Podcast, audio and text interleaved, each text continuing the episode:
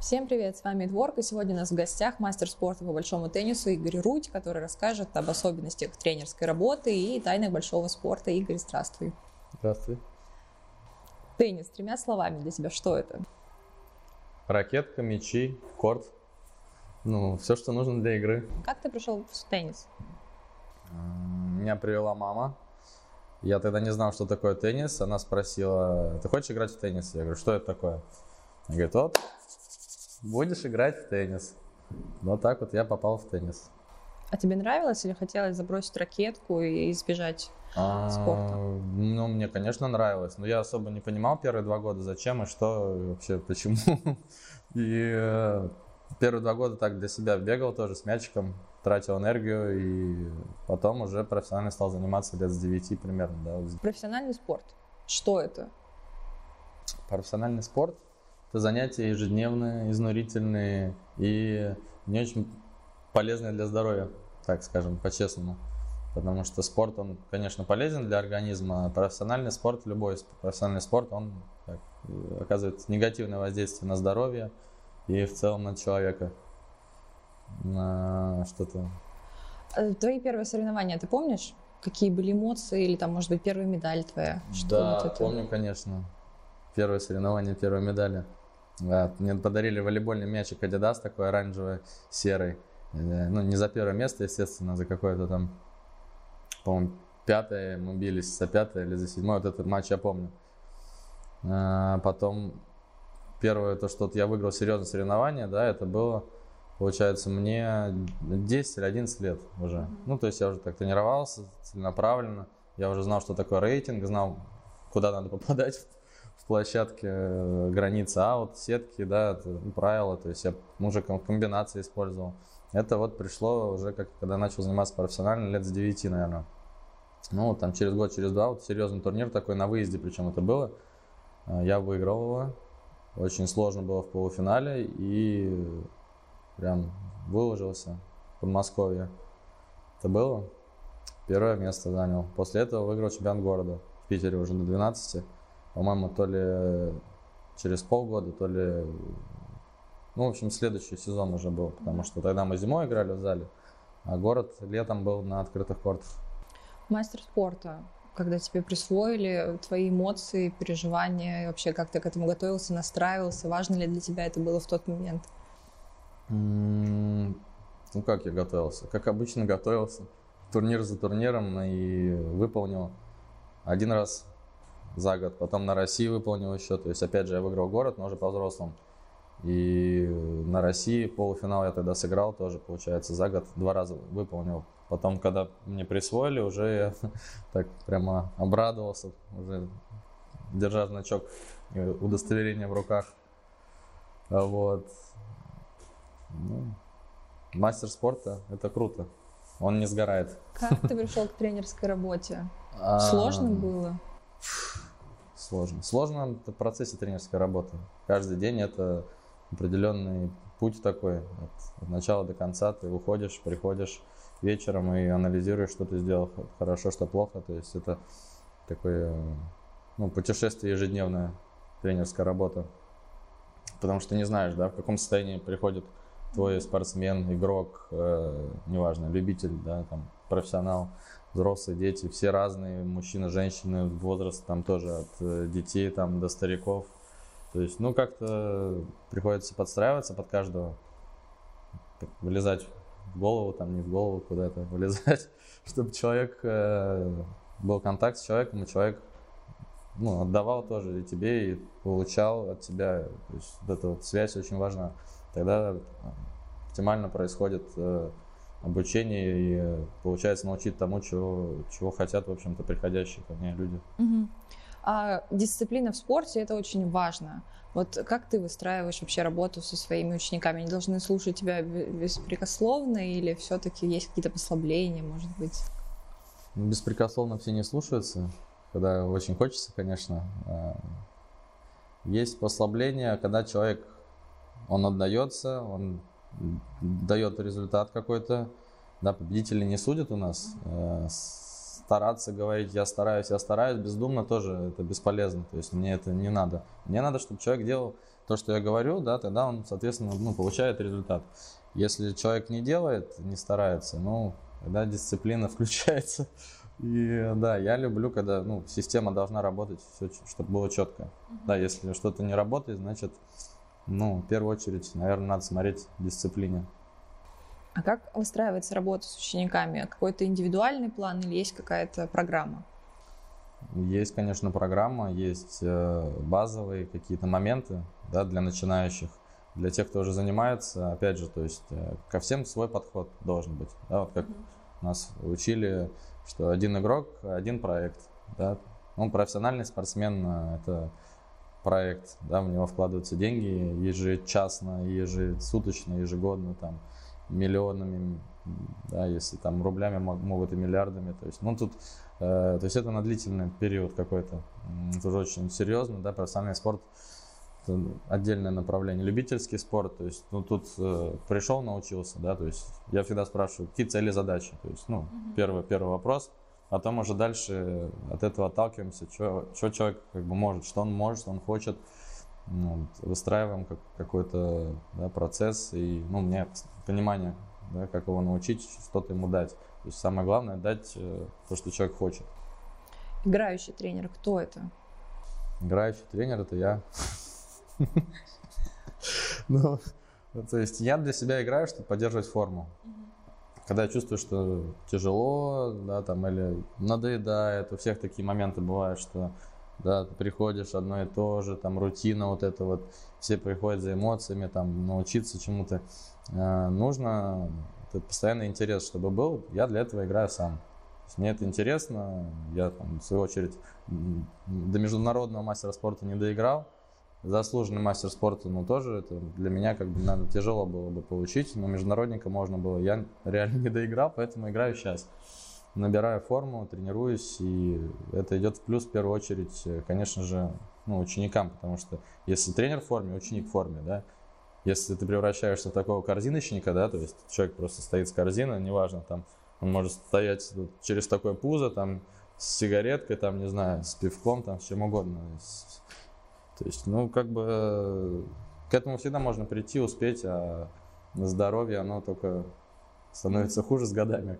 Поэтому надо держать себя в форме, чтобы было интересно всем.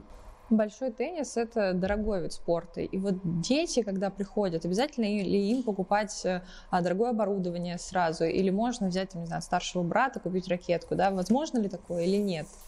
Да, конечно, можно, можно поначалу вообще подручными средствами обходиться, да, то есть это не так, что... Ну, всегда смешно смотрится, например, человек не умеет там кататься на лыжах, да, и он там покупает себе там сразу полную экипировку там, да, или на коньках там на лед встает. Я вот, например, очень люблю, как бы, ну, только на лыжах умею с детства кататься, на коньках не особо. И к сожалению, пока не получается. В теннисе тоже, то есть, если ты пришел там весь одетый, разодетый, но по мячу не понимаешь, как бить, и вообще с координацией проблема там, да, то есть такой прям, но заряженный.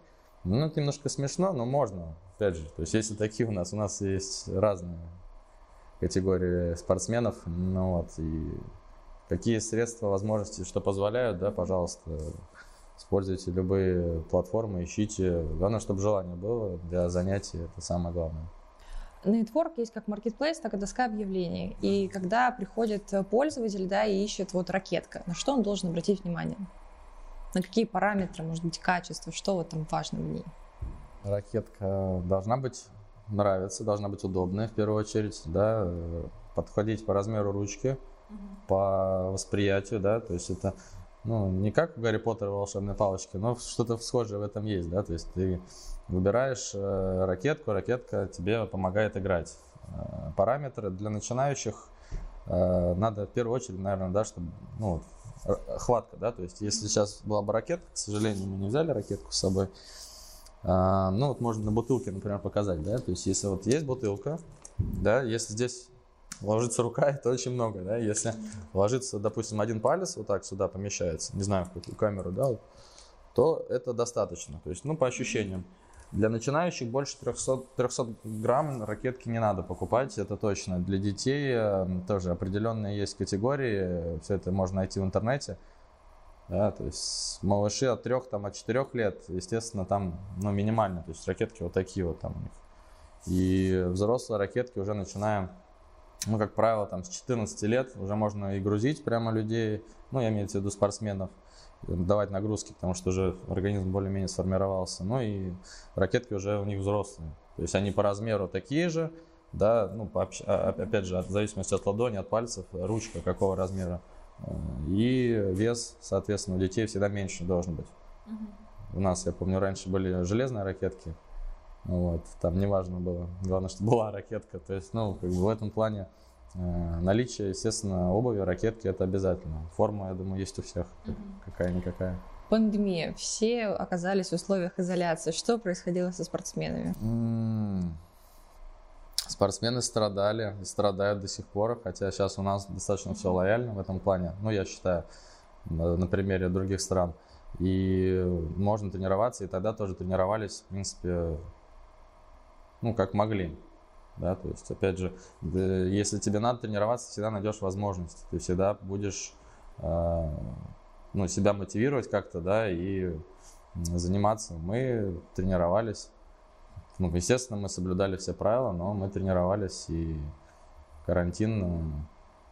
Начались звонки там через неделю-две буквально, что я не могу, все, давай там, давай что-то делать, я не могу дома сидеть, надо там что-то. Естественно, я говорю, хорошо, я готов, пожалуйста. Я тоже не могу уже дома сидеть. Я думаю, что как и все люди, и всем тяжело было, да, и сейчас тоже тяжело. Ну, у нас в стране попроще, чем в других, скажем так. Ну, не будем удаляться от темы. AdWork, э, одна из особенностей сайта, это видеообщение, видеозанятия для спортсменов. Это возможно, удобно, когда ну, вот все закрыто, и что делать? Надо же себя в форме поддерживать. Конечно, да. Через, э, через призму можно заниматься, тренироваться достаточно, да, монитор, камеры, звук, да, чтобы тебя слышали, видели, и все, и поехали. Тренироваться можно где угодно, даже дома, даже об стенку дома своего. Побегать, конечно, не у всех там дома позволяют побегать внутри, но какие-то упражнения, да, то есть можно. У нас, э, у меня, например, занимаются, да, ученики, они брали видеокурсы, да, тренировок. Я тоже, то есть я, как правило, как правило, я не люблю это делать, да, но если при желании, то можно, опять же. Но по мне так проще пойти, да, найти возможность физически как бы это делать, чтобы не теоретически, потому что я сам себе не теоретик, я больше практик. Я в теории как бы это хорошо все, но ты же делаешь, то есть это игра, это действие, движение, поэтому вот. Что самое сложное в работе, в тренерской работе? Что самое сложное? Найти, наверное, контакт, да, вот влезть в голову человеку, да, чтобы человек тебе поверил, чтобы ты ему да, как можно больше отдал, да, то, что ты можешь отдать. То есть, если, например, ты сидишь и понимаешь, что этот процесс не идет, ну, у меня, у меня, например, желание пропадает. То есть, я, ну, я чувствую, да, что когда хорошо, когда плохо, допустим, да, человек тоже, то есть, это такой обратная связь, такой взаимо, взаимно отдаваемый, получаемый процесс, который, ну, должен быть. И вопрос какой был еще раз? Что самое сложное в работе? Самое сложное? Ну, самое сложное, наверное, да, нет предела совершенства. То есть тут что самое сложное? Стремиться к совершенству и пытаться достичь его, до, достичь своего максимума, настолько, насколько человек может, да, выше головы, если прыгнул, это супер, да, это прям все. То есть ты можешь чехлиться, ракетку на стенку, там, гвоздем прибил, все, я сделал, что мог. У меня такого, например, не было, да, то есть, ну, я поэтому до сих пор, наверное, сам пытаюсь играть, еще поддерживать себя. Многие, да, например, тот же Сафин у нас, он не доиграл совсем, ну, прям ушел рано, был первой ракеткой, но, к сожалению, к сожалению, сейчас мы видим других молодых, радуемся, болеем за них. И работа тренера в первую очередь, да, вот довести, довести до какого-то максимума человека, дать ему по максимуму. Это самое Возраст сложное. твоих учеников? Каких, э, кого ты тренируешь? Детей, взрослых, подростков? Я тренировал вот самых малышей там от 3-4 лет, да, приводили, до, ну, я не спрашивал у них, ну, я думаю, там лет 60-70, вот примерно такие, которые ну, тяжело им уже прям бегать, но они такие поджарые, молодцы, такие старички, дедули, бабули, которые прям, ну, они молодятся, и, то есть они не выглядят на свои года, и приходят, тренируются, и, ну, мне нравится работать с любым возрастом. С детьми сложно, потому что они больше к маме тянутся, uh-huh. да, не тебя не всегда слышат, ты не можешь дать, допустим, максимум то, что ты хочешь. А с 6-7 лет более уже менее адекватные, то есть там уже школа помогает, в принципе, уже, ну, как-то проще с ними работать и можно больше, больше им дать, скажем так. Вот, со взрослыми, ну, конечно, есть адекватные, э, есть неадекватные люди. Тут, опять же, надо искать подход. Иногда приходится быть неадекватным, чтобы дать человеку что-то, научить его. И также, то есть ты так вот лавируешь постоянно. Что важно тебе в ученике, чтобы ты с ним занимался? Что важно в ученике? Чтобы я с ним занимался. На корте, правильно? Да. Не по видеосвязи, а именно на корте. Ну, если есть разница в видеосвязи и на корте, то давай сначала на корте. Ну, конечно, есть, да. И на корте наличие кроссовок, ракетки человека на корте. Вот. Ну, что важно. Опять же, стремление, желание, да, что человек пришел, четко видно, да, что он, например, я, когда спрашиваешь, да, цели, задачи, сразу все понятно. Либо человек пришел просто покайфовать, либо человек хочет чему-то научиться. Соответственно, два разных направления, да? как, и, как и во всем. То есть, либо ты просто хихихаха, там, да, с ним хорошее настроение, там, спорт, эй, там, либо ты целенаправленно учишь. Человек должен понимать, да, то есть, опять же, не все у нас обладают трудолюбием, не, все, не у всех хватает терпения и понимания, да, вот, доверять человеку. То есть, ты, например, с кем-то можешь работать, да, оттачивать, то есть прямо удар оттачиваешь, оттачиваешь, оттачиваешь, да, там где-то что-то вы ищете, постоянно улучшаете. А другие, например, говорят, да у меня там не получается, примерно. Пойду там, зачем другим займусь, там, или там другой тренер, там, я такой хороший, ну, понятно, то есть разные категории, со всеми надо уметь находить общий язык, я считаю, и как бы давать то, что им надо. Игорь, спасибо за интервью. С вами был Творк. Занимайтесь спортом и всего хорошего.